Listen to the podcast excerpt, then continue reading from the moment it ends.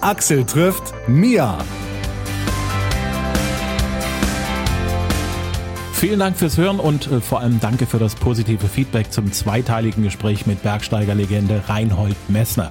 Diana hat auf Facebook geschrieben, beeindruckender Mann und interessantes Interview, da hört man gerne rein. Dankeschön. Und Jan hat auf Facebook gepostet, du hast dein Versprechen aus der vergangenen Woche gehalten, war wirklich interessant, besonders seine Beschreibungen vom Berg Nanga Parbat haben mir sein Buch bestellt.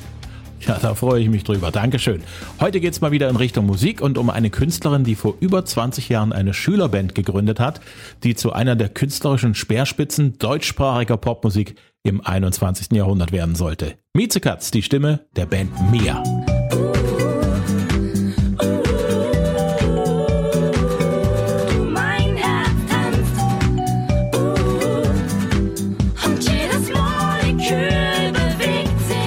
Freue mich, dich auch mal in Person kennenzulernen. Wir haben ja miteinander telefoniert letztens. Und aufgrund des Telefonats haben wir ja dann gesagt, wir treffen uns nochmal. Da sieht man gleich meine Augen leuchten.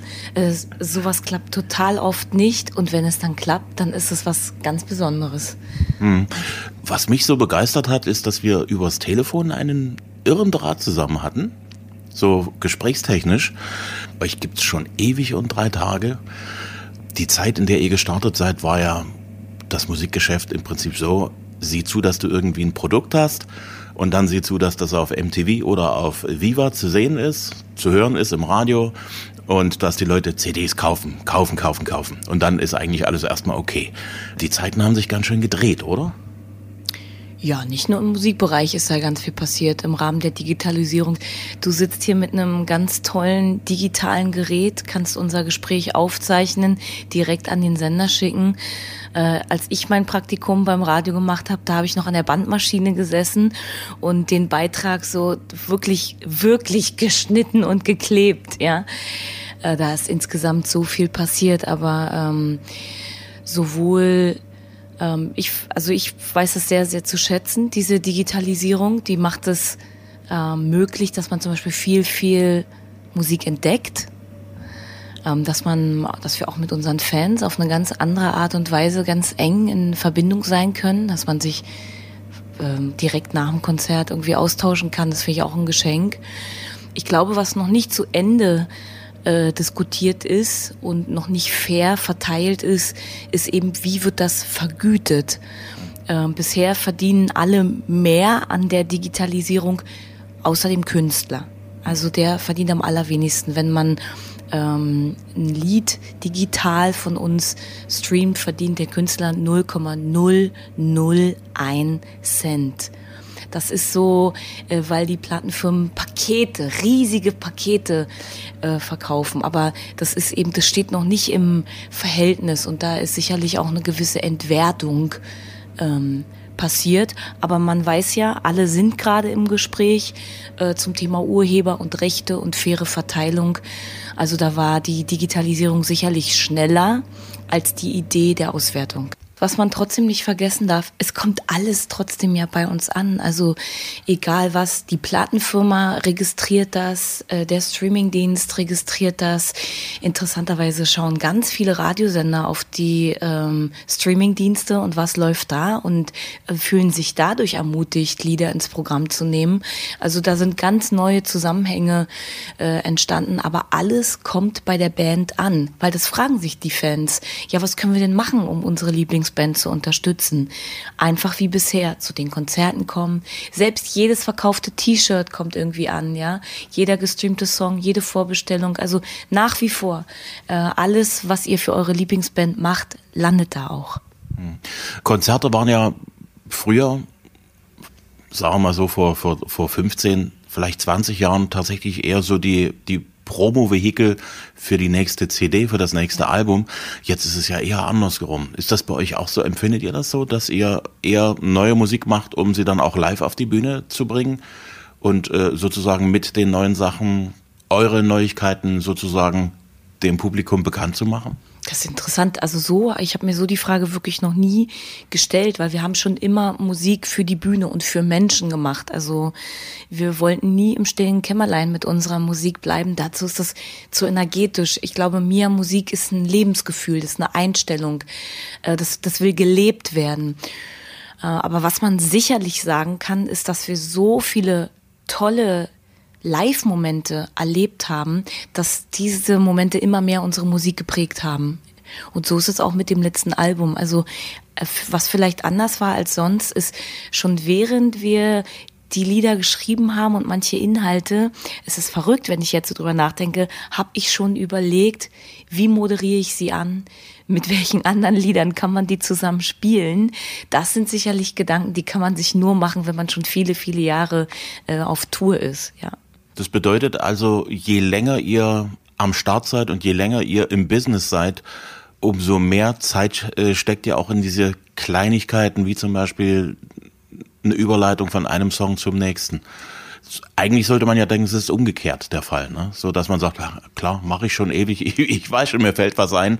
So ist es eben gerade nicht. Nee, wir sind total fanat auch in Setlisten und Dramaturgien, weil wir sind selber Konzertgänger. Wir wissen, was wir äh, für Konzerte geliebt haben, auf denen wir waren. Und das sind auch so unsere Messlatten.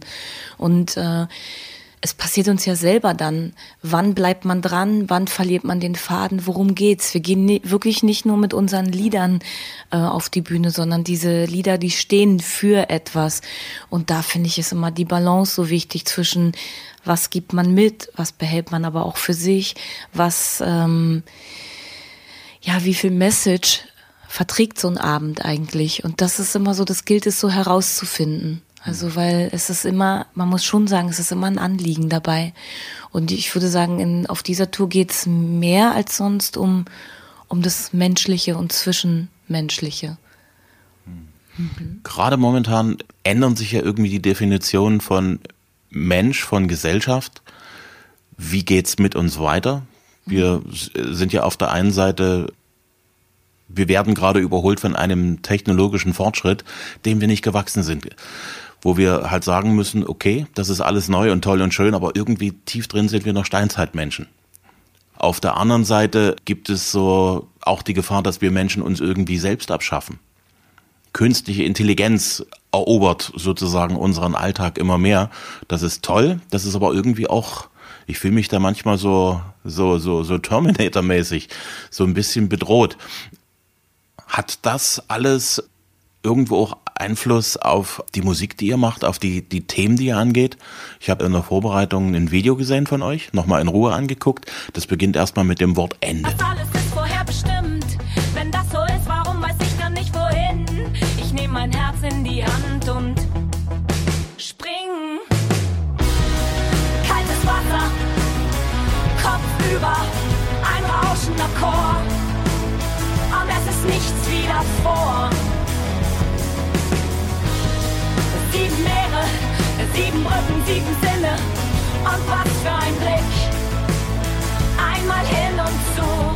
Sind wir irgendwie am Ende oder sind wir am Ende einer bestimmten Entwicklung, die was völlig Neues bringt? Und wenn, was denkst du, was wird sein? Äh, Das Besondere an dem, an diesem Video zu Kopf über ist ja, dass wir so unfassbar analog gearbeitet haben. Ne? Also äh, dieses Video funktioniert ja mit ähm, vorwärts singen, da muss man aber unterschiedliche Schnelligkeiten und Zeiten einhalten. Die Jungs haben sich Worte und ganze Sätze rückwärts aufgeschrieben und gelernt über Wochen. Ähm, also ich würde sagen, so die ähm, dieses Video ist so ein bisschen so ein kleiner Gegenentwurf. Das hätte man digital sicherlich alles bisschen weicher und äh, geschmeidiger hinkriegen können. Ich glaube, die Angst ist berechtigt und gleichzeitig nicht. Also als die digitale Fotografie aufkam, hatte man auch Angst. Es wird jetzt äh, nie wieder Fotos zum Anfassen geben. Und dann gab es aber dann ein paar Jahre später wieder die Hinwendung zum Polaroid, weil man eben doch die Sehnsucht nach was Analogem hat oder auch im Buchbereich, ne? E-Books, oh Gott, wird man noch Bücher verkaufen? Ja, weil die Menschen gerne das Buch fühlen und die Seiten umblättern. Also ich glaube schon, dass es zu äh, einer Bewegung auch immer eine Gegenbewegung, einen Ausgleich gibt. Aber also was mich zurzeit sehr beschäftigt, sind eher die Werte, mit denen ich groß geworden bin, Werte, die erstrebenswert äh, schienen und die, ähm, die man sehr, sehr stark hinterfragen muss. Also es sind für mich ehrlich gesagt so ähm, so klar, also es mag jetzt wirklich banal klingen, aber es sind so Kleinigkeiten wie, das war total ähm, lebensvereinfachend auf dem Weg zur Arbeit, sich einen Kaffee to go zu holen. Und wie cool, da gibt's diese Becher und diese Auf, diese Aufsätze. Wie cool, wie easy ist das denn? Ich kann einfach so on the go, kann ich äh, mir meinen Kaffee zur Arbeit holen. Und was das für Auswirkungen hat, also was das für weltweite Relevanzen hat, das ist einem ja in dem Moment überhaupt gar nicht bewusst. Aber diese Dinge äh, werden uns gerade sehr, sehr, sehr, sehr, sehr bewusst. Und ich glaube, es geht darum, äh, das Leben nochmal aufs Neue zu hinterfragen und auf Nachhaltigkeit tatsächlich zu überprüfen.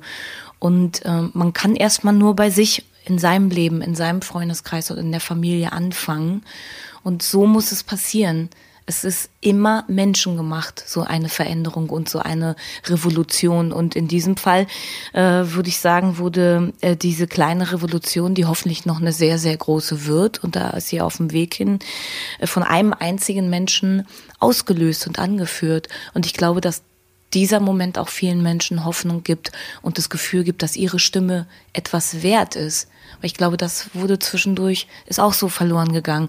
Hört man mich eigentlich zwischen all diesen Stimmen, was du auch gerade angesprochen hast? Werde ich gesehen, werde ich gehört? Wer nimmt mich denn überhaupt wahr? Ich bin ja nur einer von vielen. Und ich glaube, das ähm, wird auch gerade wieder umgeworfen. Momentan, glaube ich, sind wir, was so die einzelne Person angeht, im Vergleich zur ganzen Gesellschaft in einem Land oder auf einem Erdteil oder äh, auf der ganzen Welt. Ich komme noch aus einer Zeit und du hast es auch noch ein kleines bisschen miterlebt in der DDR. Wir waren alle irgendwie nur Teil einer großen Gemeinschaft. Weiter nichts. Mhm. Wir waren halt da. Wir waren, ja, du bist schon irgendwo wichtig, aber nur als das eine Rädchen, ohne dass sich das ganze Getriebe nicht dreht. Dann kam die Wende, dann kamen die 90er, dann hieß es plötzlich, hey, du bist ein Individuum. Sei du selbst, äh, verwirkliche dich selbst. Und alleine die Tatsache, dass es dich gibt, ist schon einzigartig. Das ist jetzt sozusagen das komplette Gegenteil davon gewesen. Das ist jetzt bis zu einem Moment gegangen, dass es Leute gibt, die erwarten schon, dass man in Applaus ausbricht, nur weil sie da sind. Nur weil es sie gibt. Jetzt habe ich das Gefühl, definiert sich das wieder neu. Gerade eben, weil es eben nicht reicht, dass man einfach nur da ist und, und äh, eigentlich noch gar nichts vollbracht hat irgendwie in diesem Spannungsfeld wird es wohl immer irgendwie weitergehen, oder? Also wir haben gemerkt, wir vier in der Band, wir sind vier total unterschiedliche Menschen und Dickköpfe und wir bringen unsere Geschichte mit und unsere Ideen und den Drang, uns selbst zu verwirklichen. Und ähm, wir sehen ja und fühlen jeden Tag, was auf dieser Welt los ist. Aber wir haben gemerkt, es gibt uns was Positives, dass wir vier es schaffen, uns auf etwas zu einigen, was uns wirklich richtig gut gefällt, was uns Kraft gibt, hinter dem wir stehen. Und wir haben die Illusion, oder vielleicht nicht die Illusion, ich glaube, das ist nicht das richtige Wort, sondern wir haben die Idee, äh, dass wenn es uns Vieren gelingt, äh, dann schaffen, dann schaffen das auch noch mehr Menschen zusammenzufinden, weil das ist es. Also wir sind hier und wir sind jetzt hier und wir wollen ja äh, leben und wollen auch, dass unsere Kinder und Kindeskinder äh, leben und äh, eine Chance haben. Und dann, ja, und äh, ich sag mal, insofern dieser Grundgedanke hat uns eben auch beschäftigt und begleitet. Und wir hatten das Bedürfnis, eine Platte zu machen, die von Optimismus handelt, ohne dass das Wort Optimismus auch nur einmal fällt. Hm. Und das war eine ähm, interessante Herausforderung. Hm. Aber das trägt uns so und es trägt uns auch durch Diskussionen und Auseinandersetzungen. Ja, das ist eine Hoffnung, die wir in uns tragen. Wie hart seid ihr so in der Diskussion in der Band? Ja, absolut. Also eine, eine italienische Familie am Mittagstisch ist ein Scheißdreck dagegen. Da können wir richtig, richtig, richtig leidenschaftlich sein und äh, das finde ich auch gut. Also es tobt und bebt und gewittert. Und es gibt auch ein äh, Lied auf dem neuen Album. Das heißt Crash und beschäftigt sich mit dem Thema Streit, Diskussion, Auseinandersetzung. Weil wir haben schon auch ähm, uns dazu ausgetauscht und gemerkt, wir finden, dass das Thema oft tabuisiert wird und vor allen Dingen auch wurde. Also äh, ich habe schon oft von Eltern den Spruch gehört, wir streiten nicht vor unseren Kindern. Und ich habe das selber so erlebt und ich finde es eigentlich ich finde es doof, weil woher so, wie soll man lernen, wie Streit funktioniert? Wie soll man lernen, äh, sich zu versöhnen, wenn man es nicht erlebt von klein auf? Und äh, ja, also wir nehmen dem Streit das äh, Tabuisierte und fordern dazu auf. Und das ist Kommunikation ist lebendig und niemand ist perfekt und aber es muss in Bewegung bleiben, weil sonst droht Stillstand und wir alle wissen, Stillstand heißt nicht leben. Das ist, glaube ich, ein Spruch, den man getrost unserer Gesellschaft auch so ein bisschen ins Stammbuch reinschreiben kann. Es ist nicht gut, etwas beiseite zu packen, als gäbe es das nicht. Man muss sich damit auseinandersetzen, und zwar in jedem Bereich und das auf eine zivilisierte Art und Weise. Ich glaube, das ist das, was wir auch jetzt gerade neu lernen müssen und manche Leute müssen es, glaube ich, überhaupt erstmal neu lernen. Gibt zum Beispiel so, äh, was absurd ist, dass es so Interviews gibt, da werde ich gefragt, ja, wie gehst denn du mit dem Älterwerden um? Stört dich das? Da denke ich so, was ist das für eine absurde Frage? Ich, ich bin noch froh und glücklich, dass ich älter werden darf. Es ist doch ein Geschenk, ja. Wirklich, ich bin dankbar für jedes Jahr, was ich geschenkt bekomme. Und dieses ähm, äh, in, äh, dieses Alter so zu tabuisieren und so zu sagen, äh, dass das überhaupt kein Ziel ist, sondern dass man alles dagegen tun muss, das finde ich irgendwie Quatsch. Also das ist Industrie gemacht und es bedarf eben guter Freunde und guten Gesprächen und einer gesunden Portion Humor und äh, Reflexion, um da irgendwie auch gegen anzugehen, gegen eine Industrie, die ja damit Geld macht, dir irgendwie diese Sachen zu verkaufen und die natürlich auch immer nach den nächsten Slogans sucht, ja. Da äh, muss man auch unbedingt im Austausch bleiben und sich bestmöglichst darüber amüsieren, im besten Fall.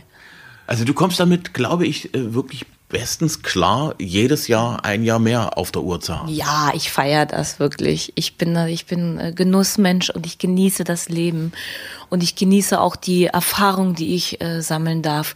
Ich habe natürlich auch Glück, dass ich mit meinen äh, Jungs jetzt über 20 Jahre zusammenarbeiten und zusammen musizieren und leben darf. Das ist dann natürlich, da fühle ich mich dann nochmal extra beschenkt, was wir alle schon zusammen erlebt haben. Und da denkt man übrigens immer, man kennt seine Kollegen. Ähm, es gibt ein äh, Lied auf der Platte, das heißt Vorbei, das beschäftigt sich mit Trennung. Also so ist nun mal auch Leben, gehört auch dazu. Und ähm, da habe ich mich lange mit Gunnar Gunnar drüber unterhalten. Was, was, wie hast du so Trennung erlebt? Was hast denn du eigentlich für Quatsch gemacht in, äh, in so Trennungsphasen? Und dann hat er mir Sachen erzählt. Ich lag am Boden. Das, das wusste ich alles noch nicht, ja. Man unterhält sich Stunden um Stunden und dann, äh, und dann kommt man plötzlich über so ein eigenes Lied äh, an so eine Geschichten ran, ja. Er hätte sich zum Beispiel fast mal einen Hund gekauft in so einer Trennungsphase oder bestens fand ich auch, er hätte sich, äh, er hätte fast das Abitur nachgeholt. Hat er nicht gemacht. Man weiß auch nicht, ob er dann überhaupt bei uns gelandet wäre. Ähm, warte mal, was fand ich noch gut? Was ich auch absolut rührend fand, ist, als er so ganz schlicht und ergreifend mal gesagt hat, du weißt du, was ich noch gemacht habe? Ich habe es einfach nochmal probiert. Hat nicht geklappt.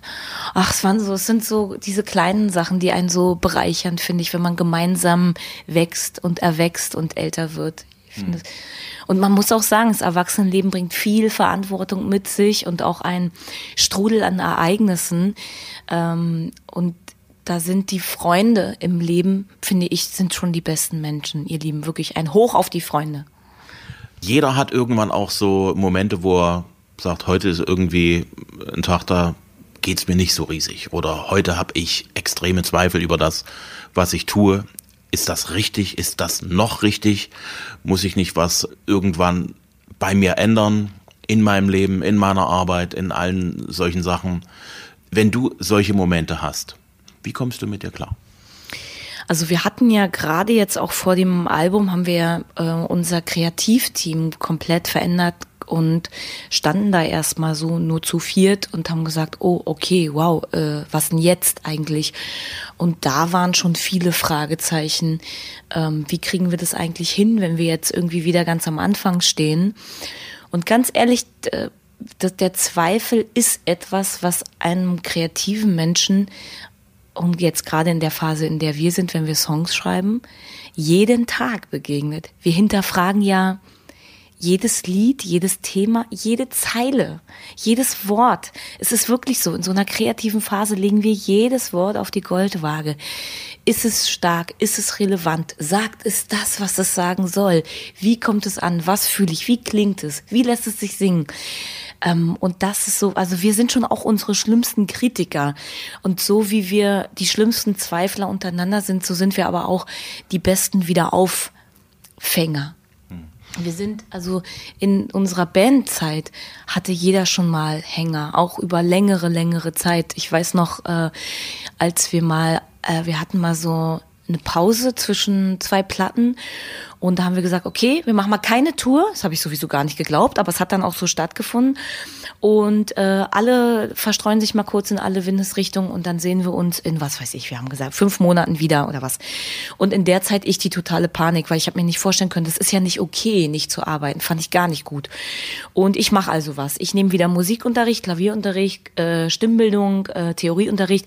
Ich fahre nach New York, lerne Englisch und die nächste Mia-Platte ist dann auf Englisch. Ich habe mir den Mega-Stress gemacht gemacht und war am Ende dieser Off-Zeit total am Ende. Ich war völlig am Arsch, ja. Ich komme da zu diesem Treffen und die Jungs haben gesagt, was ist denn mit dir los? Die waren tiefenentspannt, die haben alles richtig gemacht, ja. Ich so, oh Gott, ich bin so fertig. Können wir noch mal irgendwie Pause machen? Und die so, nee, was, wie? Wir wollten doch jetzt eine Platte schreiben. Und aus dieser Phase, wo ich so völlig am Ende war, ist das Lied Fallschirm entstanden. Ich zurück von einer Reise rund um die Welt. Einmal hin und zurück. Dass ich noch lebe, ist Glück. Und es war, die Jungs haben mich eher ermuntert, meine Gefühle zu formulieren. Und so haben wir schon immer auch funktioniert, über Musik uns zu erzählen, wie geht's uns eigentlich. Mhm. Und heute gucke ich auf dieses Lied und sage, ja, Gott sei Dank hatte ich so eine Phase und habe mich so aufgebraucht, weil sonst hätte ich gar nicht bei diesen Zeilen landen können. Und diese Zeilen haben mich zurückgeführt. Also es gehört dazu, dass es nicht immer läuft, dass Dinge schief gehen. Und man braucht nicht immer einen Plan, den hat man nicht immer, sondern ganz oft ist man in diesem Zwischenraum mhm. zwischen zwei Räumen. Und äh, man muss sich dann sagen, es ist okay, dass ich gerade nicht weiß, wie es weitergeht. Hm. Weil letzten Endes geht es immer irgendwie weiter. Du weißt noch nicht wie, aber es geht weiter. Wie viel von diesen ganzen Vorhaben, die du dort hattest für dieses halbe Jahr, hast du tatsächlich umgesetzt?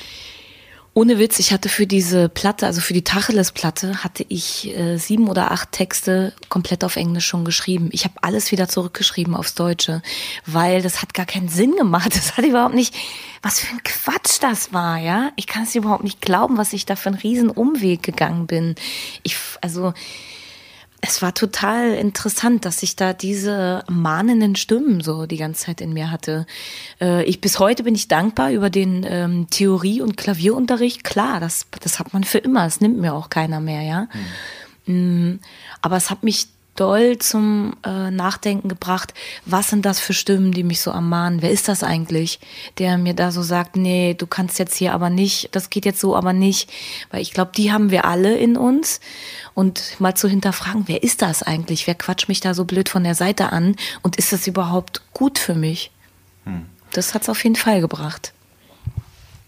Wie viel New York hast du dir dann tatsächlich gegeben? Ja, New York, ich war da. Ich habe meine Englisch, meinen Englischunterricht da genommen. Und ähm, ich war schon ein paar Mal in New York, durfte auch mit Musik schon ein paar Mal dahin reisen und finde die Stadt, ähm, die, die Stadt ist ein Wahnsinn.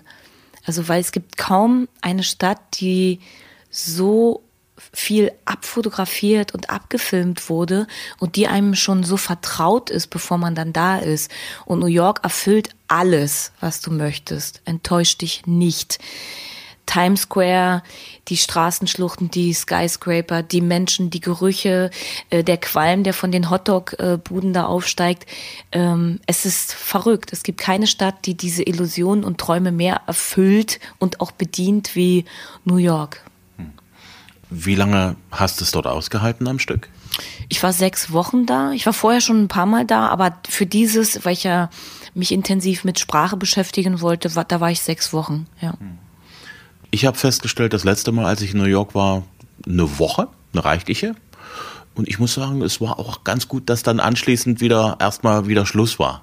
Weil so aufregend wie das alles ist und so interessant das auch alles ist, der Stresslevel, den die Stadt hat, ist schon immens, oder? Mhm. Ich finde so witzig, wie sich die ähm, Verhältnisse verändern. Du kommst dann zurück nach Berlin und viele Menschen sagen über Berlin, das ist eine riesige Stadt, das ist auch ein Moloch.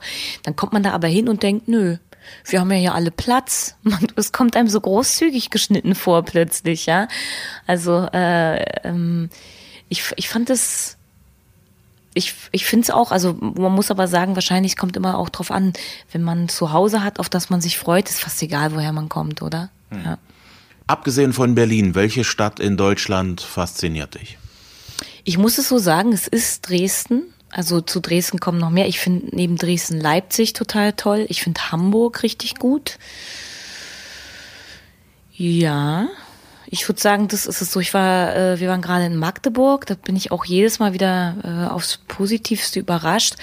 Aber was ich jetzt im Speziellen an Dresden so faszinierend finde, hier ist auch bisschen Wien für mich. Also, und hier ist, ähm, Dresden hat so viel. Also, ich kann es gar nicht sagen, es ist Kultur, es sind die Menschen, es ist eine große Neugierde, eine große kreative Szene in der Stadt und das spürt man, die Stadt vibriert. Ähm, man spürt die Spannungen und Probleme, aber ich spüre hier auch Menschen, die sich bewegen und die äh, nicht die Augen verschließen. Ja. Abseits von der Musik, du hast Pläne, Pläne, Pläne. Gibt es da auch irgendwo einen Plan, wo du sagst, das muss auch irgendwo stattfinden im, in meinem Jahr? Ich bin immer dafür, dass wenn man es schaffen kann, äh, Arbeit und Familie, das, das eine Glück bedingt das andere. Also wenn ich zu Hause nicht glücklich bin, wie soll ich dann irgendwie auf Arbeit kommen? Ja, wir alle wissen, wie es ist und andersrum auch. Ähm, das ist, das, das ist wichtig, das Freundschaften und Familie zu pflegen.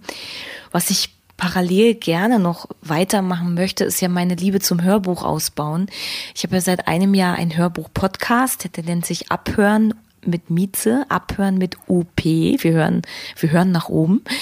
Ähm, und da empfehle ich Hörbücher, die ich gerade höre oder die ich total kontrovers finde. Oder ich, ich gehe auch mit meinem Kollegen Ralf äh, Niemczyk hinter die Kulissen und nehme die Nerds mal mit. Wie, wie entsteht so ein Hörbuch eigentlich? Wir interviewen Sprecher, Autoren, ähm, Leute, die Regie führen und so. Also es ist wirklich eine zweite Welt und so eine große Leidenschaft von mir schon ganz, ganz lange. Parallel zur Musik habe ich angefangen, Hörbücher zu hören, weil ich liebe ja Worte. Da kommt es auch irgendwie her. Das äh, ja, und ich hoffe, dass ich da noch ganz viel machen kann. Ich lese selber Bücher ein mittlerweile. Ich durfte die Autobiografie von Debbie Harry einlesen, Face It. Also könnt ihr auch gerne mal im Netz nachstöbern. Durfte sie neulich auch treffen für eine Lesung in Hamburg. Also da sind schon noch so Parallelwelten, die ich leben und ausleben darf. Ich finde aber so funktioniert's nur, weil wir sind komplexe Wesen und die Jungs haben auch noch diverse andere Interessen und dafür muss Raum sein. Das muss ich jetzt unbedingt noch wissen. Debbie Harry. Für mich ist es die äh, Frau, die die moderne Frontfrau im Pop und Rock praktisch erfunden hat. Mhm. Als sie, die ist die Blaupause, finde ich. Wie ist die so? Das Interessante ist, so ist das auch. Also das war eine ganz bewusste Erfindung und Inszenierung von ihr. Das hatte ich zum Beispiel so, wie ich die Musik und die Künstlerin erlebt habe, nie gedacht. Aber davon erzählt sie auch in ihrem Buch, äh, dass diese Figur Blondie eine bewusste Provokation und auch ein Spiel mit Machtverhältnissen und Hierarchien war. Ähm, das fand ich interessant. Also es war viel mehr inszeniert, als mir bewusst war, wenn ich diese Musik konsumiert habe oder die Videos gesehen habe, da kam mir das so aus dem Bauch raus vor und so unmittelbar. Ähm, aber die waren immer in sehr, sehr guten Händen. Und manchmal, sie hat auch erzählt, wie sie sich zum Beispiel die Klamotten hat hinlegen lassen. Ja, was der dann rausgesucht hat, das war dann in Ordnung. Darauf hat sie dann vertraut. Und das finde ich schon interessant, weil es, es, es kam mir nie künstlich vor. Und ähm, an sich ist sie, ist sie eine Ikone und sie ist mit ihren 74 Jahren eine unglaubliche Frau, starke Frau, hat eine riesen Präsenz, ist sehr leise, spricht sehr leise und zurückhaltend, was dazu führt, dass man noch mehr an ihren Lippen hängt und sie ist sich ihrer Präsenz sowas von bewusst. Stark, wirklich eine ganz starke Persönlichkeit. Welches Hörbuch hat dich jetzt zuletzt beeindruckt? Oh, viele, viele. Okay, warte mal. Also ich hätte jetzt, also was ich immer empfehlen kann, ich habe ein All-Time-Favorite. Das, ja, das ist, äh, ist der Koch von Martin Suter, gelesen von Heiko Deutschmann. Insgesamt, alles, was Heiko Deutschmann liest, ist ein absoluter Traum. Mia. Alle Infos zur Band auf miarockt.de. Das neue Album wird Limbo heißen, soll Ende März erscheinen. Und wenn alles klappt, werden wir demnächst auch nochmal über das Album ausführlich sprechen. Wenn es euch gefallen hat, bitte empfehlt unseren Podcast weiter. Ihr könnt auch gerne kommentieren oder bewerten. Axel trifft immer Dienstag neu zum Download auf Apple Podcast, auf Spotify, auf Deezer, Google Podcast hitradio RTL.de und auf Audio Now. Und als nächstes mit einem Musiker, der Musik macht, die vor 100 Jahren schon angesagt war. Max Rabe. Bis dahin.